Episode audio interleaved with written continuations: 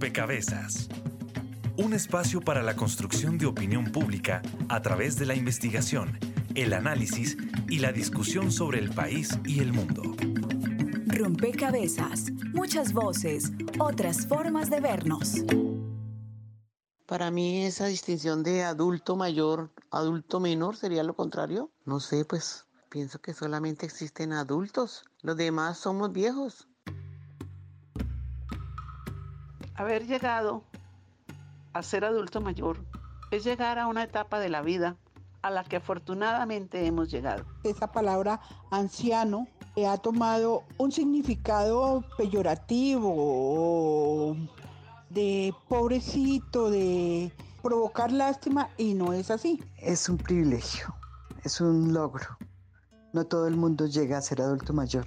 En nuestro país cada día muere mucha gente joven ser adulto mayor es eh, simplemente llegar a esa edad en la que se comprende todo aquello que en el momento de la vida acelerada no se entiende y no se comprende. Para mí un adulto mayor es mayor de 80 años, que ya tiene ciertas discapacidades. El cansancio o la disminución de la vista, dolores de huesos, esas son como las cosas no tan bonitas, pero lo que es bonito es que tiene la posibilidad de conocer a los hijos de sus hijos, que eso es quizá el regalo más hermoso que le da a uno la vida como adulto mayor. La aceptación de adulto mayor le da como, como una preponderancia dentro de la sociedad, un respeto, una, en lo que decían nuestros abuelos, el respeto a las canas.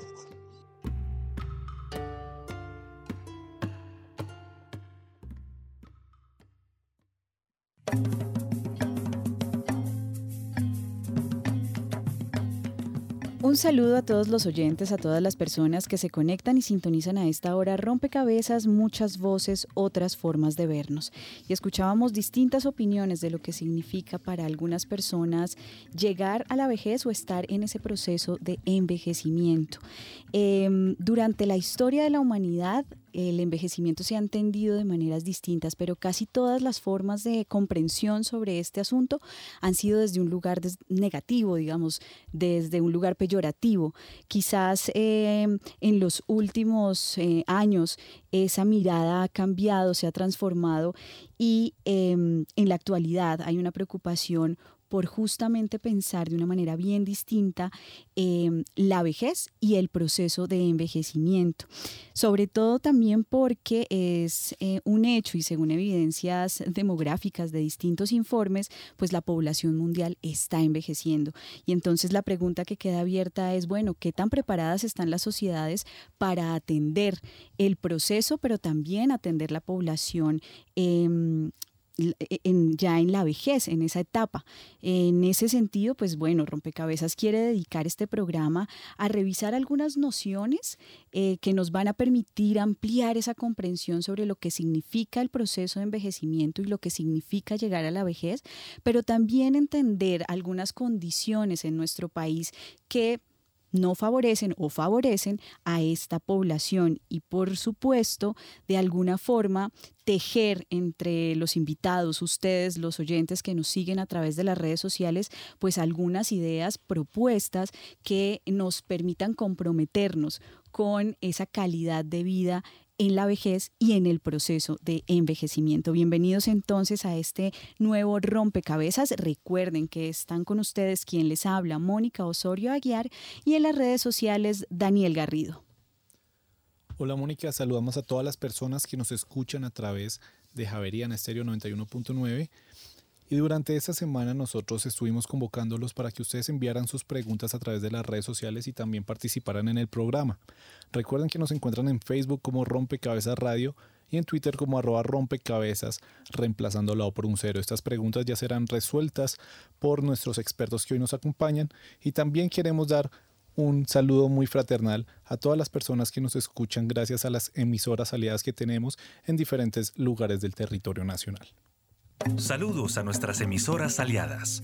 Nos escuchan en Putumayo, Nariño, Valle del Cauca, Caldas, Chocó, Antioquia, Córdoba, Atlántico, Tolima, Los Santanderes y en Bogotá.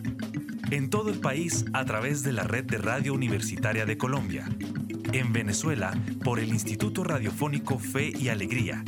En América Latina, por la Asociación Latinoamericana de Educación Radiofónica, ALER. Y en el mundo entero, por javerianaestereo.com y SoundCloud como rompecabezas-programa-radial. Bien, y así como son importantes las fichas que ustedes desde las redes sociales suman a este rompecabezas, eh, son clave las personas que nos acompañan en la mesa de trabajo. Y yo quiero dar la bienvenida a, mm, a este rompecabezas a Elisa Dulcey. Ella es psicóloga de la Universidad Javeriana, magíster en Ciencias de la Educación de la Universidad Santo Tomás. Em, y ha venido estudiando, usted ya lo decía, Elisa, fuera de micrófono, 50 años lleva estudiando el tema del envejecimiento, de la vejez. Pero justamente quisiera que nos ayudara con esta primera ficha al programa y es la distinción. ¿Qué es la vejez y qué es el envejecimiento? ¿Cuál es la diferencia? Bienvenida a Rompecabezas, Elisa. Mónica, muchas gracias.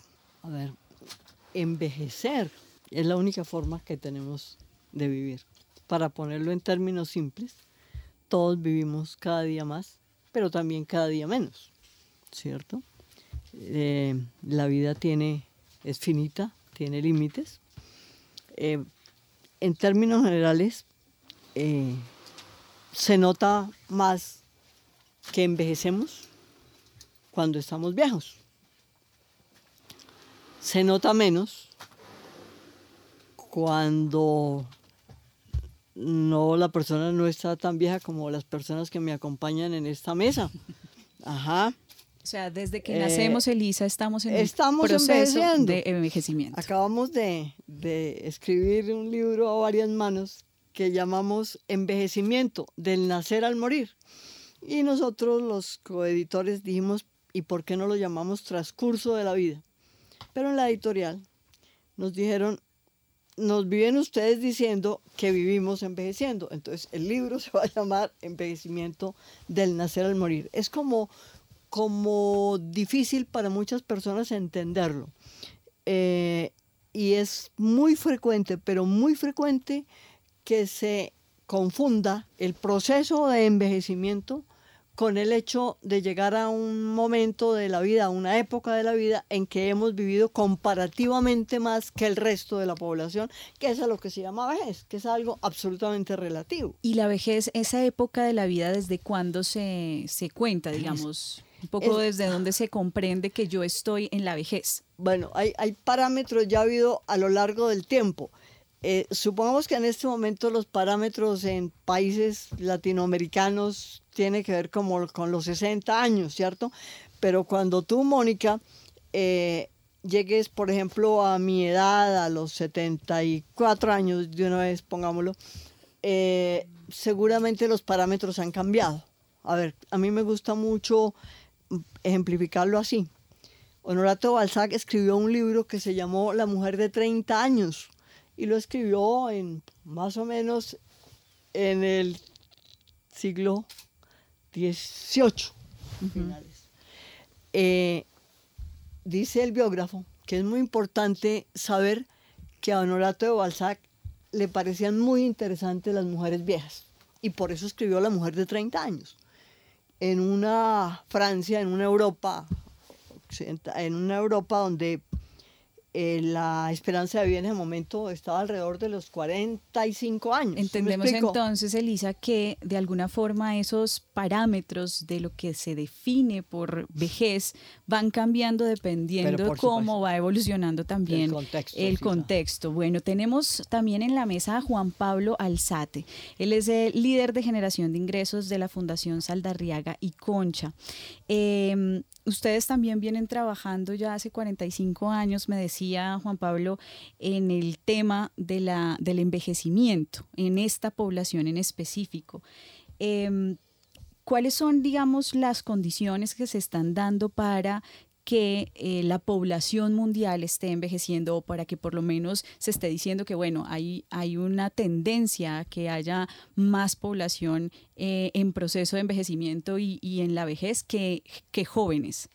Primero, pues muchas gracias por la invitación eh, y un poco para responder la pregunta, pues el hecho que en este momento estemos hablando de envejecimiento y vejez, pues es un gran premio a la sociedad, como decía Elisa, eh, hace unos siglos, pues hablar de envejecimiento era cuando las personas tenían 30 años. Hoy en día, países como Japón, pues están pensando cómo adaptar sus eh, ciudades, sus entidades públicas para resolver las necesidades de las personas que tienen más de 100 años.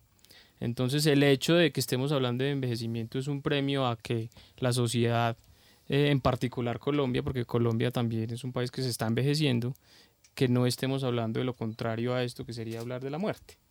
Y es que eh, gracias a los avances en temas de salud, a los avances tecnológicos, a todo el desarrollo que han venido teniendo los países, pues esto permite que cada vez más las personas duren más años eh, y que eso en sí no es que sea un problema, sino que es una nueva forma de ver la vida, es una nueva forma en la cual los países, las instituciones se tienen que eh, adaptar para una ciudadanía que tiene unas características distintas, que tiene unas necesidades distintas eh, y que es, es simplemente cómo poder organizarse para atender esas particularidades de esas personas. Usted decía, Juan Pablo, que Colombia está envejeciendo, Colombia pareciera estar en un proceso de transición.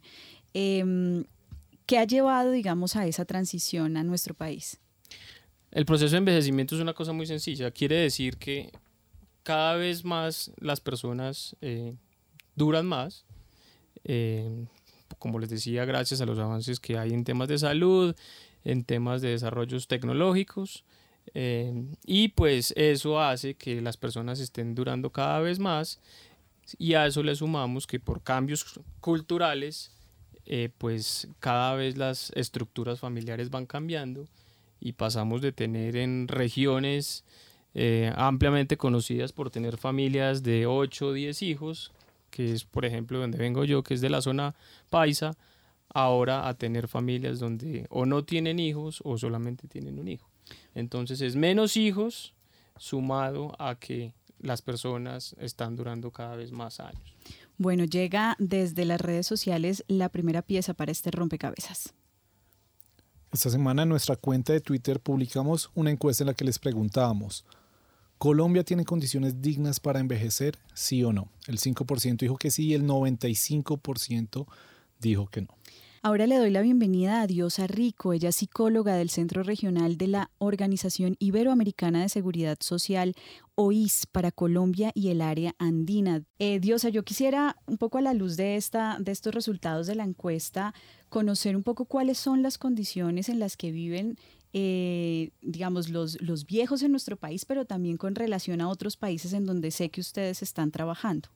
Eh, Colombia en este momento y de hecho eh, Latinoamericana y el mundo aún no cuenta con unas condiciones eh, suficientes para la población mayor. Esto por situaciones tan sencillas como que el sistema de transporte no está adecuado para ellos, eh, no tenemos un régimen de pensión que de alguna u otra forma nos permita pensar que a los 60 años, a los 57 mujeres, 62 hombres vamos a pensionarnos. Y así, digamos que vamos sumando eh, más, más situaciones que se presentan actualmente. Sistema de salud tampoco es un sistema de salud que nos permita eh, pensar que la población mayor tiene eh, gran cobertura. el programa que tiene la OIS, efectivamente Colombia no está todavía adherido en esto. Lo que buscamos es precisamente buscar pretender que Colombia se, se, incluya, porque dentro de las estadísticas, como está la encuesta sabe que es la que es la más reciente en nuestro país, que es de 2014, eh, es la única encuesta que tiene Colombia para poder conocer algunas particularidades de la población. De ahí en adelante no hay una encuesta, sino nos toca sacar datos por, por fuentes secundarias o por preguntas que de vez en cuando se escapan, pero la situación real de la población, digamos que no se llega a conocer eh, con estas encuestas. La UIS entonces llega con este con este programa en los otros países y es precisamente poder hacer investigación que permita a las entidades gubernamentales poder pensar políticas públicas que se adapten a las situaciones reales de, digamos, de la población y que pueda de alguna forma atender, porque como nos los han dicho nuestros dos iniciales eh, compañeros, eh, precisamente eh, no hay política pública que todavía se diga garantiza un envejecimiento y una vejez activa, pensando en que activa no es solamente estar físicamente activo, sino que activo es poder incidir en política, poder incidir en la cultura, poder, eh, digamos, trabajar eh, de la mano con los demás eh, participantes de nuestra sociedad. En ese sentido, em, Emanuel Enciso nos pregunta en Facebook, ¿qué políticas existen en Colombia en torno a la vejez digna? A propósito de lo que mencionabas? Bueno, aquí en Colombia tenemos la política pública nacional, que esa se supone está hasta el 2019 con una actualización eh, que se hizo en el 2014 y cada municipio o, distrito genera políticas públicas. Bogotá tiene la política pública de envejecimiento y vejez que va hasta el 2025. Eh, gustosamente puedo decir que participé en la elaboración de esa política pública eh, que se hizo, se hace el ejercicio en los territorios de indagar como las necesidades, pero a lo que a la construcción de la política a veces la pregunta es más bien, ¿se materializa en programas y proyectos que realmente le, le, impulsen o que permitan que la persona mayor tenga un empoderamiento en las, en las regiones? Creo que ahí está, digamos, la pregunta. ¿Hay políticas públicas? Sí las existen, sí existen pero habría que revisar es qué, qué programas, qué programas realmente le apuntan eh, a, que, a que la política se materialice en la población. Bogotá es un pionero en, en, en temas de programas y proyectos eh, de política pública pero pues habría que revisar los otros municipios de. Bien, ahí está entonces la respuesta a Emanuel Enciso, que a través de las redes sociales se conecta con este rompecabezas. Vamos ahora a compartir con ustedes esta pieza preparada por el equipo periodístico de Rompecabezas.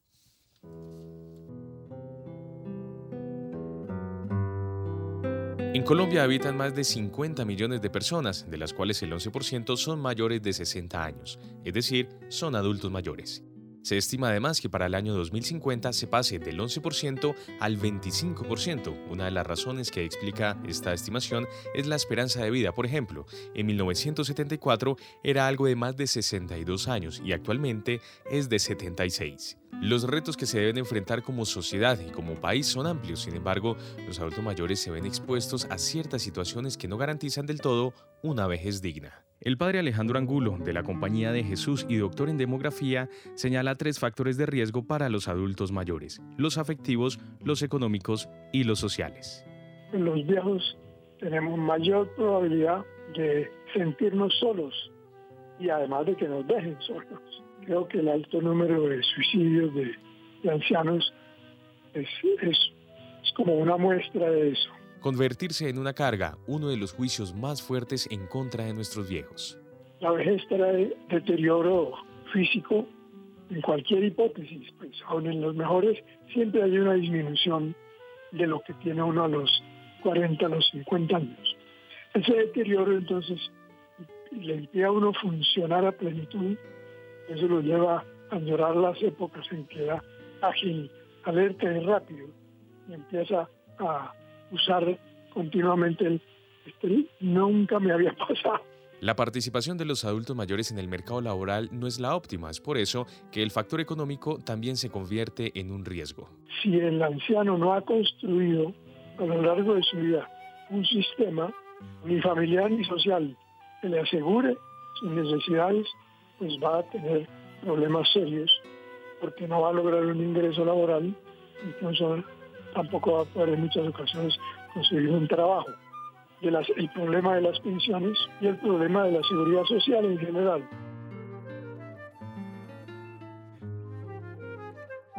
Finalmente, los riesgos sociales no contribuyen en gran medida a tener una vejez tranquila y soñada. Se van a encontrar con un abandono social en mayor o menor grado y en distintos niveles, porque los grupos sociales no tienen herramientas, las que se suponen necesarias para, cuidar a los viejos. Entonces queda uno ahí al albur de su buena suerte, si tiene una familia que lo cuida o una institución geriátrica que se pueda pagar. ¿De qué manera entonces se podrían disminuir estos factores de riesgo para nuestros adultos mayores? Informa para Rompecabezas Juan Sebastián Ortiz. Bien, Juan Sebastián nos deja ya la pregunta en la mesa y es cómo disminuir esos factores de riesgo. Eh, factores que resumo, eh, el padre Alejandro Angulo eh, resumen afectivos, económicos y sociales y un poco él caracteriza cada uno de estos factores. Pero bueno, ¿cómo disminuirlos, Elisa? Como lo decía un colega mío hace mucho tiempo, Jerónimo de Moragas, nacer es comenzar la vida como un riesgo, ¿sí? Y, cada vez hay más riesgos, riesgos inesperados. Eh, nomás pensemos en, en Beck, la sociedad del riesgo, ¿no? Para los muchos riesgos no existe ningún tipo de protección, ni nos imaginamos esos riesgos. Em, pero ya identificados los riesgos. Pero identificados y pensando, eh, el padre Alejandro hablaba de relaciones, de afecto, y de economía. Eh, y eso está, eh, pienso que poniendo las relaciones adelante es muy importante porque tal vez una de las preguntas claves en la vida de todas las personas y cuya respuesta no tenemos siempre en cuenta es con quién caminamos en la vida, con quién vamos andando en la vida. Eso es muy importante. Claro, desde el punto de vista económico, alguien dice, el dinero no hace la felicidad, pero ayuda a calmar los nervios. Y el dinero es importante para poder vivir. Los recursos económicos son importantes para poder vivir. Lamentablemente, estamos en una sociedad enormemente desigual. Eh, enormemente desigual desde el punto de vista de tierras, de economía, etcétera, etcétera. Eh, yo hablaba ayer con una persona que dirige un programa que tiene que ver con salud en alguna universidad muy importante y yo le decía que a mí me llamaba la atención y yo he estado en varias reuniones de esas, que los que muchas veces eran invitados a conversar sobre cómo eh, luchar para que esos riesgos disminuyan, eh, no son la mayor parte de los que definitivamente están en esos problemas, ¿cierto? O sea, no, no tenemos conversaciones o diálogos sociales donde ellos también sean partícipes. Entonces, desde el otro día estaba yo en, un, en una reunión sobre todo de economistas, finísimos todos, eh, y estaban resolviendo el asunto del... Eh, de la economía de la gente vieja y sobre todo de la gente mayor de 60 años que tiene un programa que se llama Colombia Mayor y que reciben, qué sé yo, 60 eh, o 40 o 80 mil pesos, ¿sí me explico? No, pero eh, están muy bien, ¿no es verdad? Eh, también me acordaba de un experimento que hizo creo que un periodista hace un tiempo y, y a ver si qué podía hacer con el salario mínimo con el salario mínimo, ni siquiera con los 80 mil. Y dicen, no era que comiera todos los días las tres comidas, no era que durmiera muy bien. Usted señala, usted señala la desigualdad como una de las características, digamos, a las que se, o del contexto, ¿sí? al que se tiene que enfrentar la población mayor en nuestro país. Eh, y sobre eso nos llega una, una pregunta en redes sociales. Daniel. Erika David nos escribe a través de Facebook. ¿Qué se hace en términos de políticas públicas para defender el derecho a una vejez digna, sobre todo en los casos de población de la tercera edad en condición de indigencia? Juan Pablo, no sé si puede responder. Bueno, eh, la pregunta como tiene relación con lo que venía hablando Elisa y es, hay un dato muy triste que es de esos primeros lugares eh, que tiene Colombia y que uno no quisiera estar y es que eh, un, estudio y unos cálculos hechos por, por la OCDE y por el BID demostraron que las personas mayores de Colombia son las más pobres de toda Latinoamérica.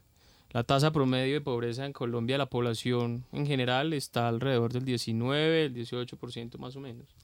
pero la tasa de pobreza de las personas mayores en Colombia es casi del 45%. Y eso eh, pues hace que más o menos en este momento en Colombia tenemos alrededor de unos 2.8, casi 3 millones de personas mayores de 60 años que no tienen ningún ingreso.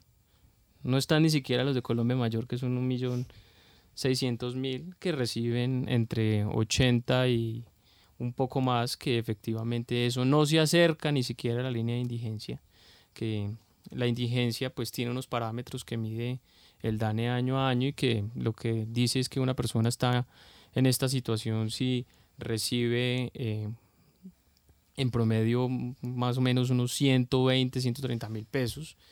Eh, y que es una de las discusiones que se dan de cómo lograr que por lo menos el subsidio de Colombia Mayor eh, sea igual o pues ojalá superior a la línea de indigencia o por lo menos llevarla a la línea de pobreza.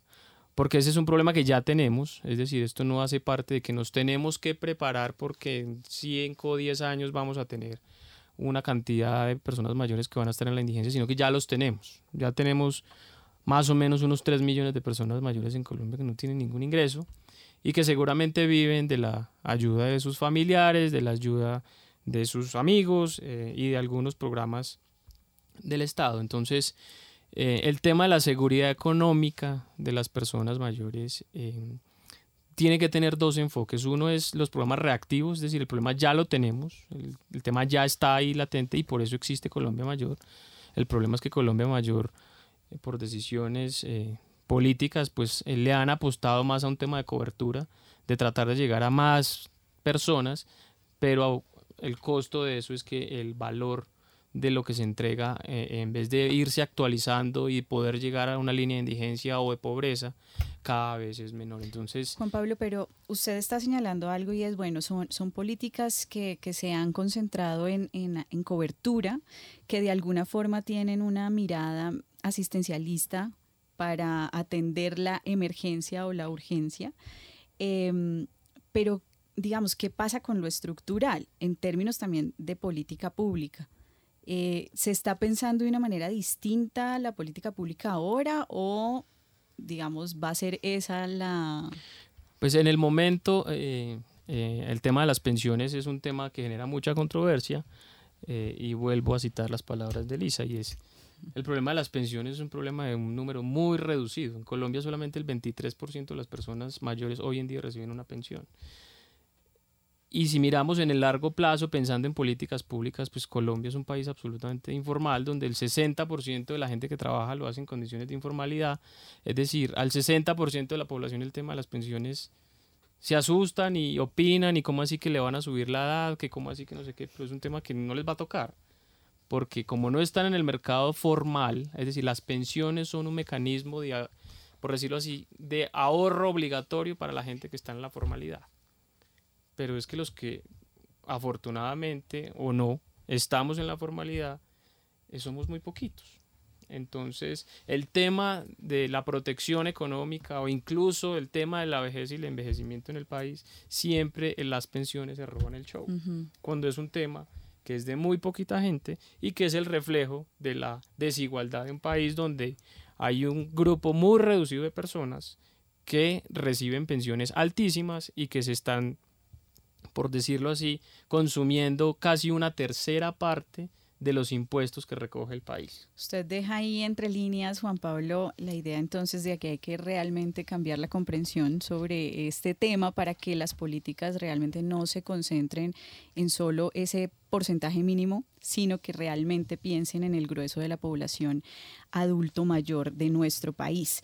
Eh, pero en esta caracterización que estamos haciendo de la vejez en Colombia, me parece que mm, tocar el enfoque diferencial y el enfoque de género nos, nos obliga a pensar en una forma distinta. Y yo quisiera, em, Diosa, que usted nos ayude a entender si hay unas características distintas eh, en el proceso del envejecimiento y en la etapa de la vejez que deban asumir hombres y mujeres y, si, y qué implicaciones tiene para hombres y mujeres el proceso y la etapa como tal, ¿no? Porque creo que eso también permitiría pensar de una manera bien distinta las políticas públicas, a la sociedad colombiana también le permitiría entender y ampliar la comprensión sobre esos dos eh, asuntos que estamos hoy conversando aquí en Rompecabezas.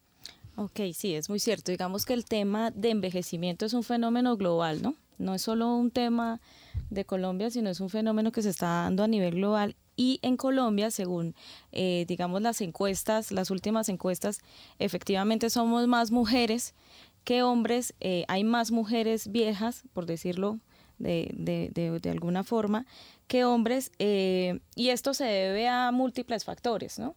Nuestro país atravesado por más de 60 años de violencia. Entonces, los hombres tenían un, una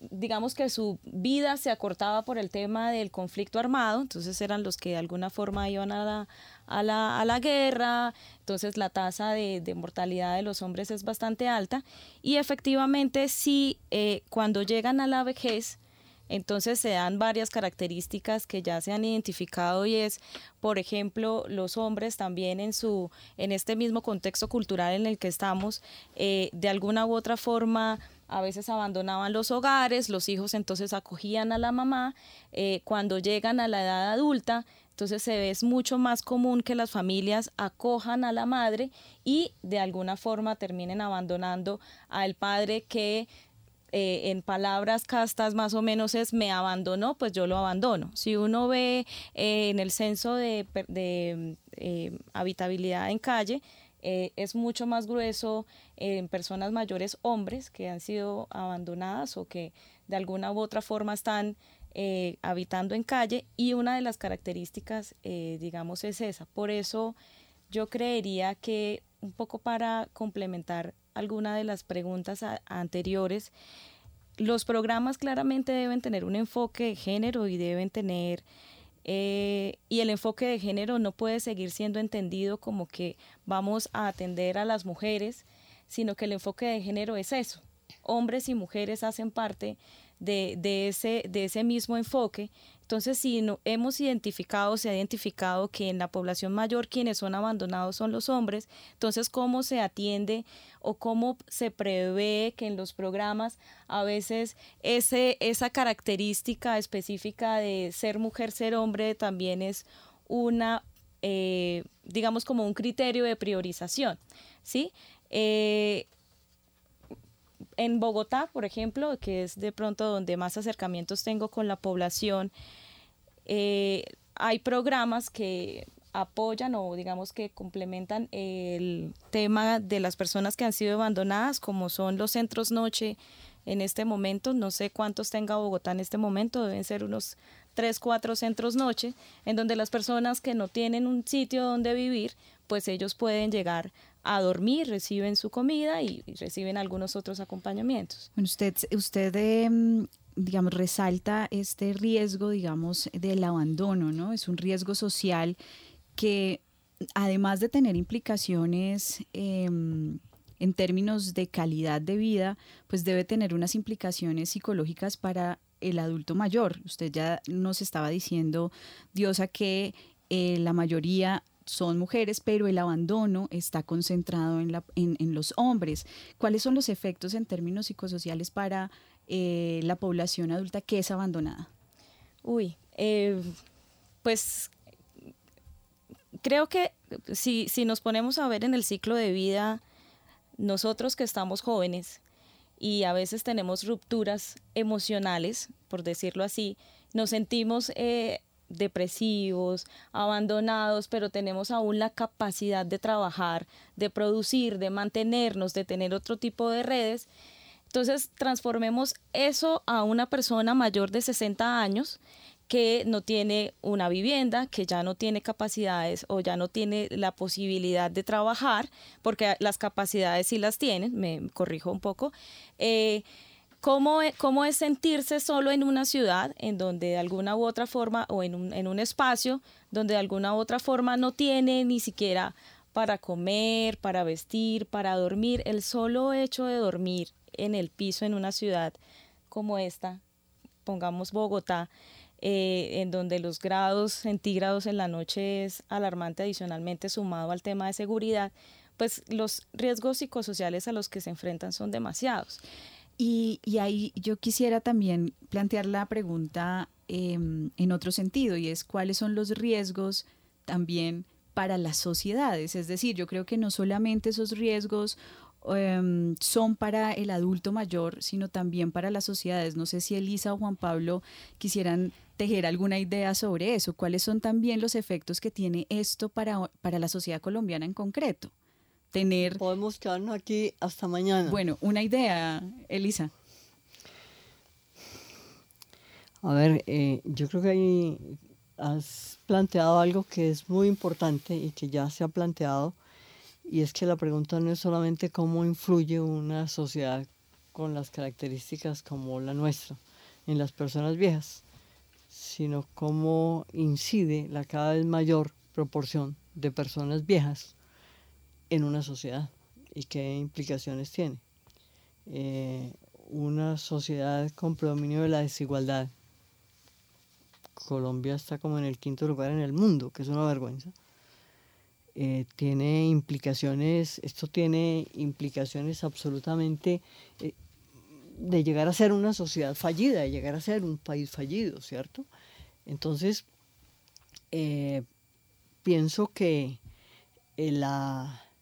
A ver, habría que, habría que tener en cuenta como varias cosas y es, son los contextos en que vivimos las ideas o lo que llaman los imaginarios de las diferentes personas sobre la vida, sobre el envejecimiento y una sociedad que evidentemente es clasista, ¿cierto?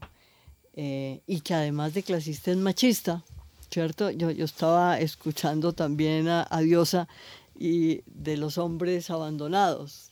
Yo trabajé un tiempo en el Chocó y por primera vez en la vida vi una casa de ancianos donde había más hombres que mujeres. ¿cierto?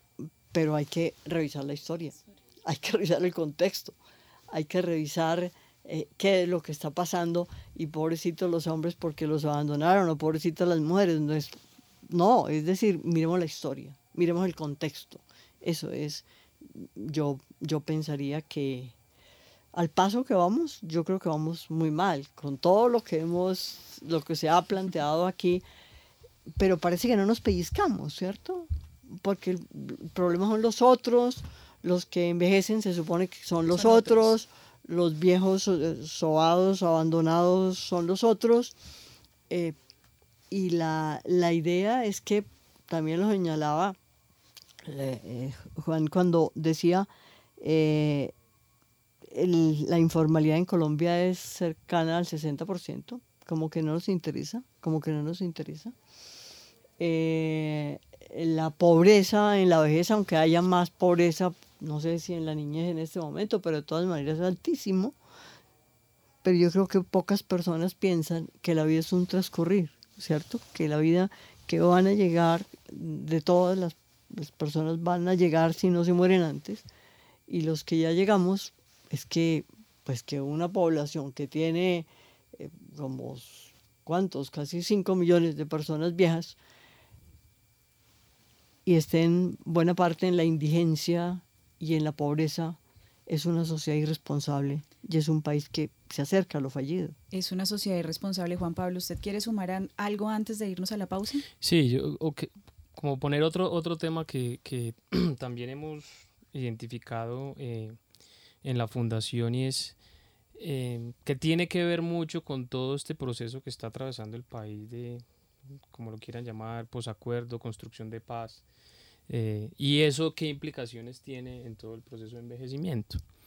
Hay otro mito y es que una vez termine el conflicto, estemos o no de acuerdo, o como sea que vaya a pasar eso, está como esa idea de que como ya no hay conflicto armado en las zonas rurales del país, las zonas rurales del país se van a llenar de jóvenes que van a estar trabajando en el campo y los jóvenes empresarios. Eso es una absoluta mentira. Se dice que el campo está envejeciendo. El campo está absolutamente viejo y eso, nuevamente, eso no es un problema.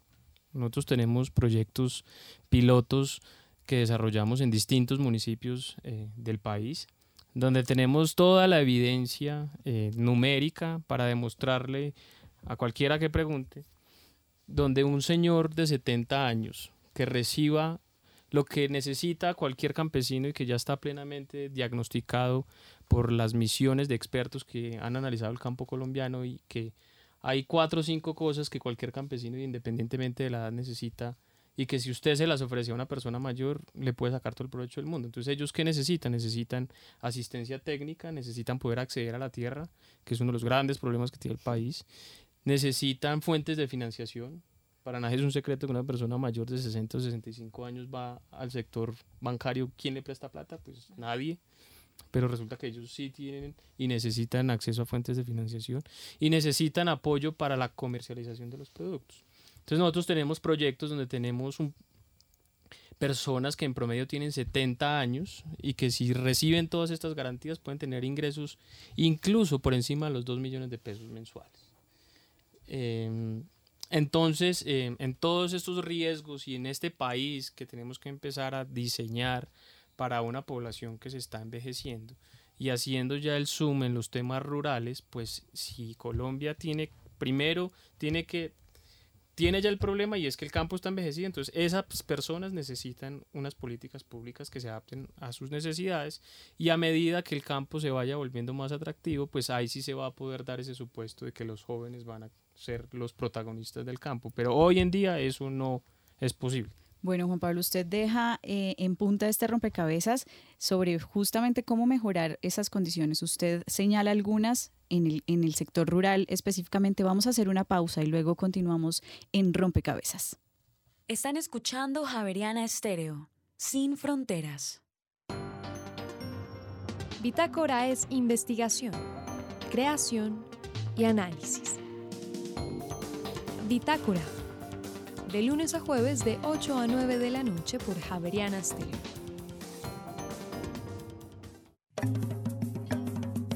La agenda nacional y las voces regionales son protagonistas en Rompecabezas. Los martes a las 7 de la noche en Javeriana Estéreo Sin Fronteras. Dirige Mónica Osorio. Mil estilos.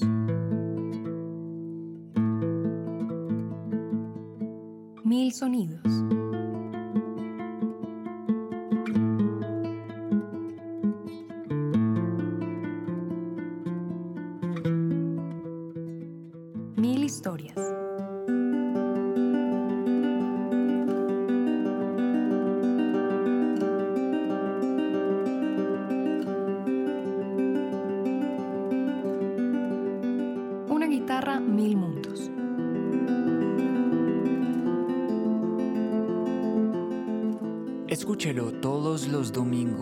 Las 10 de la mañana, con repetición los jueves a las 11 de la mañana.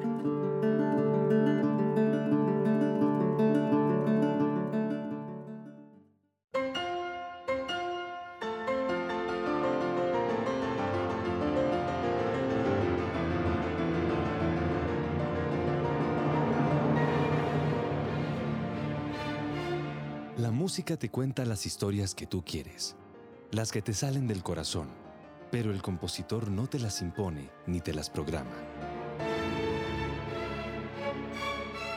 Johannes Brahms.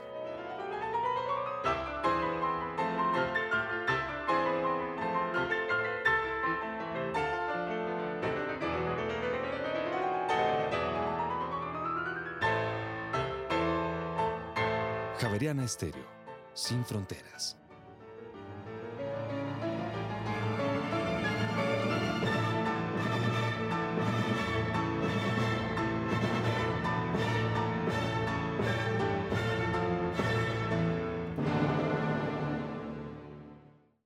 Están escuchando Javeriana Estéreo, sin fronteras.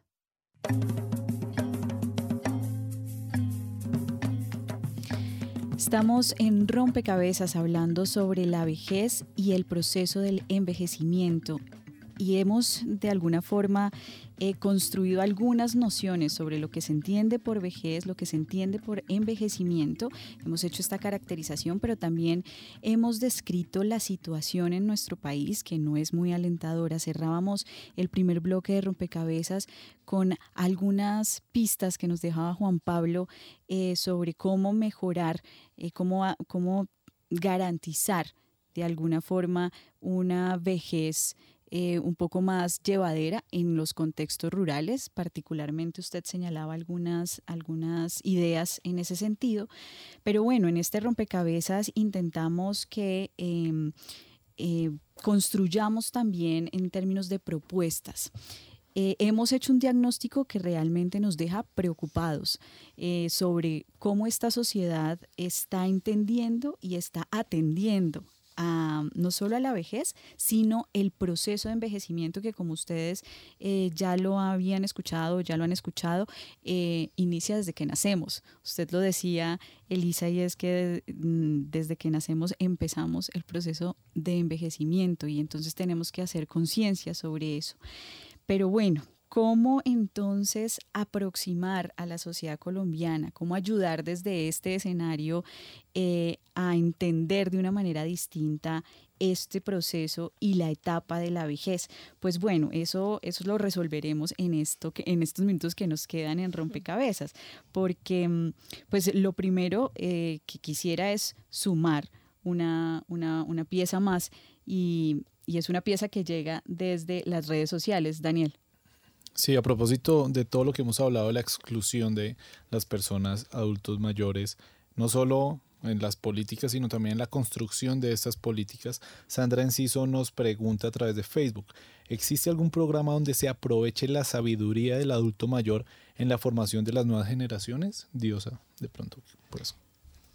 Bueno, em, en Bogotá tenemos los centros días para persona mayor que hace parte también de un, un proyecto o una propuesta de, desde la política pública, porque esto es a nivel de nación, es un tema de estampilla pro persona mayor, en todos los municipios hacen eh, ese recaudo que es un porcentaje por eh, los contratistas que se encuentran en las entidades públicas. Ese porcentaje se distribuye eh, según la reglamentación en 70% para los centros día o los centros vida y el 30% para los centros de protección. Digamos que eh, ese recurso va para, para eso. En Bogotá en este momento tiene los centros días para persona mayor y ahí lo que se busca es hacer un proceso de fortalecimiento desde la autonomía. Y en, ese ejercicio de fortalecimiento de la autonomía se vincula entonces a las familias a participar en los espacios de, que tienen las personas mayores. Hablo caso específico Bogotá porque los centros vidas cada uno tienen, digamos, como unos eh, criterios técnicos eh, diferentes. Entonces, lo que se debe promover eh, en base de políticas públicas y en base de promoción de, de un envejecimiento activo es precisamente cómo se hace un clic y un cambio cultural teniendo en cuenta todo lo que hemos hablado a lo largo de casi estos 40 minutos y es cómo nos damos cuenta por fin que estamos en un proceso, todos desde que nacemos estamos en un proceso de envejecer y no es un tema que deba solamente trabajar los que son mayores de 60 años, sino los que son los que estamos en el proceso de envejecimiento. Yo gustosamente llevaba más o menos unos 11 años trabajando con, con persona mayor y yo lo que decía en los espacios de participación con ellos era, yo estoy haciendo mi sendero porque es que yo voy a envejecer entonces es cómo nos damos cuenta y cómo integramos a la comunidad, al colegio, a los niños desde la infancia, que ellos vayan haciendo también su camino con relación a, este proceso que indiscutiblemente todos vamos a llegar si llegamos, ¿no? si, si, si nos permite la vida llegar. Entonces es como, como buscamos que la familia, la comunidad, se integre en un proceso que de alguna u otra forma eh, lo que va a permitir es tener una mejor calidad de vida a futuro. Usted habla del sendero, usted decía, ¿no? Está viviendo su propio sendero, pero bueno, nosotros en Rompecabezas buscamos cómo vincular también a la ciudadanía con, eh, con el tema y con esta conversación, así que escuchemos lo que tienen para decirnos. Rompecabezas salió a las calles y le preguntó a la ciudadanía, ¿cuál es su responsabilidad con la población de adultos mayores? Pues creo que más que algo ético que debería de ser así, es algo legal, la ley lo contempla, que las personas mayores de 60 años tienen que estar protegidas por su familia. Como la responsabilidad de cuidarlos, de no abandonarlos y de realmente generar comunidades donde ellos estén cómodos y tengan personas que realmente puedan orientarlos como es. Número uno, respeto, consideración y solidaridad. Todos vamos a llegar allá y de pronto ya cuando uno es adulto no tiene las mismas habilidades, no tiene los mismos accesos, de pronto no todo es tan fácil y hay que pues entender eso, considerarlo y basado en eso pues apoyarlo en la medida de lo posible. Pues yo creía que es como apoyarlos y estar pendiente de ellos, porque pues es como una población vulnerable, que pues al no estar tan en movimiento necesitan como ese apoyo y no podemos dejarlos aparte. La responsabilidad es del hombre frente al hombre mismo, más allá de, de la edad. Pero si hablamos de un adulto mayor, estamos hablando de una persona frágil, de una persona vulnerable, de una persona que ya depende en algunas tareas de otros cualquier persona que detente un, rol en esta sociedad, pues debe cumplir con ese llamado ético de, ayuda ¿no? a, este hombre que ha transitado por, por la tierra y que por su edad merece respeto.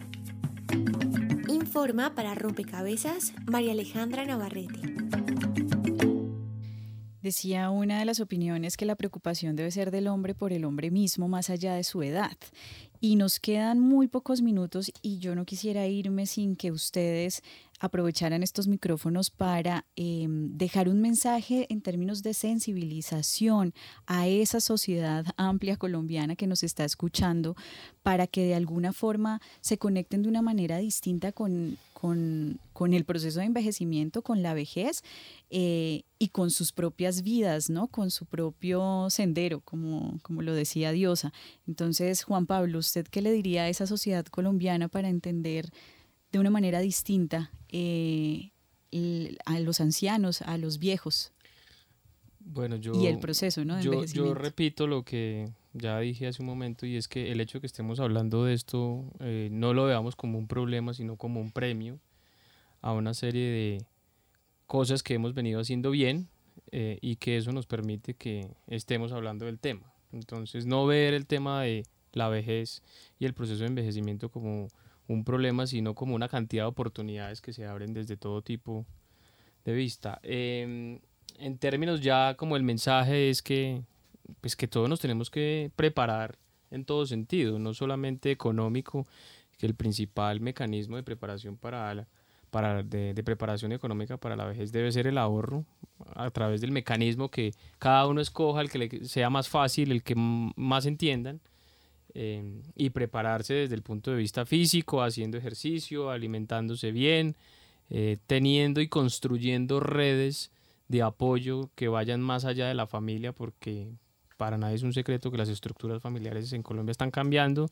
Todo eso es una serie de medidas eh, en diferentes ámbitos que seguramente si uno las hace de manera juiciosa y de manera ordenada, pues eso le va a permitir a uno como persona eh, tener una vejez quizás un poco más digna y un poco más activa eh, y que le puede también permitir eh, ser activo desde el punto de vista social, económico, hasta una edad muy avanzada. Dios, a su mensaje para la audiencia de Rompecabezas. Bueno, pues con todo lo que se ha trabajado en esta mesa y partiendo de como las finalidades que tiene el programa de persona mayor de de la OIS, eh, creo que se hace muy importante el tema de profundizar en el conocimiento de la población, ¿no? Eh, para realmente poder hacer políticas públicas que, que incidan en mejorar la calidad de vida y que los gobiernos sean conscientes y las instituciones que el tema de persona mayor debe ser un tema de agenda. O sea, no podemos seguir creyendo que el tema de la persona mayor es un tema que lo vamos a trabajar en 40 años, porque es definitivo que el tema de persona mayor ya está en este momento por las múltiples circunstancias que es la baja natalidad, la alta mortalidad, eh, y cada vez estamos más, más, más adultos en, en, en, la, digamos, como en las sociedades, entonces es de qué forma vamos a, a, a atender la población y pues de alguna forma la experiencia que se tienen en los otros países es ver cómo esas experiencias de otros países y ese intercambio eh, digamos, de culturas permiten que de alguna u otra forma las experiencias eh, de cada país permita crecer, eh, permita poder viabilizar proyectos que se puedan acoplar aquí en el país, que de alguna u otra forma la persona mayor se sienta con una mejor calidad de vida y adicionalmente sienta que está siendo parte de la sociedad en la que vive. Elisa, cerramos con usted. ¿Cómo dejar de ser una sociedad irresponsable, como usted lo decía? cómo hacernos más responsables del proceso de envejecimiento y de la pues, vejez. Eh, apelemos a la metáfora del sendero, de la cual habló Diosa, en el sentido, a mí me, me queda sonando eso de prepararnos. Yo creo que hacemos camino al andar, como decía Machado, ¿cierto? Y dependiendo cómo hayamos vivido, las condiciones y los estilos de vida que tengamos, vamos a llegar a X edad, independientemente de que hablemos de envejecimiento y de vejez, vamos a vivir mejor si las condiciones en que vivimos nos lo permitieran. Pero la pregunta es, ¿hasta qué punto esas condiciones eh, nos lo permiten? Está sobre el tapete en América Latina y en general en América, en el continente americano, mm, algo que se llama la Convención de derechos de las personas viejas. Ojalá dejemos los eufemismos. No somos el adulto mayor. Yo personalmente sería la adulta mayor y en ese caso sería la mujer vieja. Eh, y tampoco pensemos que todos los viejos son sabios, pero ni de lejos, ni de lejos. Es otro estereotipo, ¿cierto? Pero la idea tal vez muy importante es luchar contra los estereotipos y luchar contra los estereotipos que nosotros mismos manejamos y contra los eufemismos. Em, porque con los eufemismos solamente disimulamos y no arreglamos nada.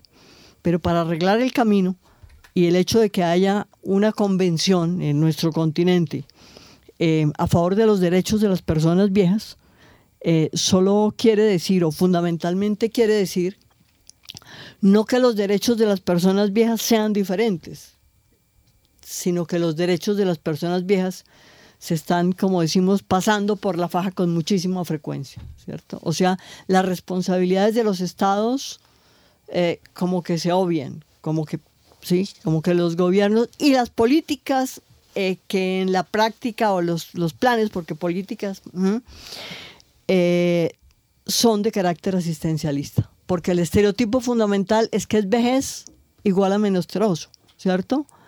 Igual a incapaz, igual a que no, no, podemos aprender, no podemos trabajar, pues es que aquí lo han dicho seguidito, ¿sí? Entonces, lo que estamos creyendo es, creando es profecías que se autocumplen, ¿sí? Cuando usted va a ser vieja, va a estar en la olla. Y tú te mentalizas. Entonces, este tenemos que trabajar mucho en eso y tenemos que trabajar desde las políticas y el gobierno en ver cómo Colombia se adhiere a esa convención, que es muy importante porque tiene que haber, ser vinculante en términos de que se mire la población no de manera asistencialista, sino ojalá tengan las personas viejas una base de seguridad económica todas para poder vivir con dignidad, como diría un poco el, el ministro de Salud hace unos días o en uno de sus escritos, ya hemos prolongado la vida.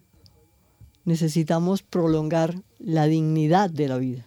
Muy bien, con este llamado a luchar contra los estereotipos, a prolongar la dignidad de la vida, cerramos este rompecabezas, no sin antes agradecer a Diosa Rico del Centro Regional de la Organización Iberoamericana de Seguridad Social para Colombia y el área andina, Juan Pablo Alzate, líder de generación de ingresos de la Fundación Saldarriaga y Concha, y a Elisa Dulcey, psicóloga de la Universidad Javeriana y magíster en Ciencias de la Educación de la Universidad Santo Tomás.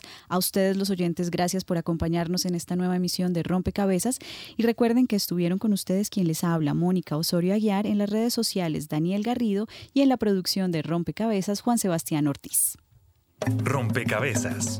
Una producción del CINEP, Programa por la Paz, la Pontificia Universidad Javeriana y la emisora Javeriana Estéreo 91.9 FM. Rompecabezas. Muchas voces, otras formas de vernos. Los paisajes sonoros de Rompecabezas cuentan con audios tomados de distintas fuentes. Para conocer el origen del material, diríjase a www.cinep.org.co.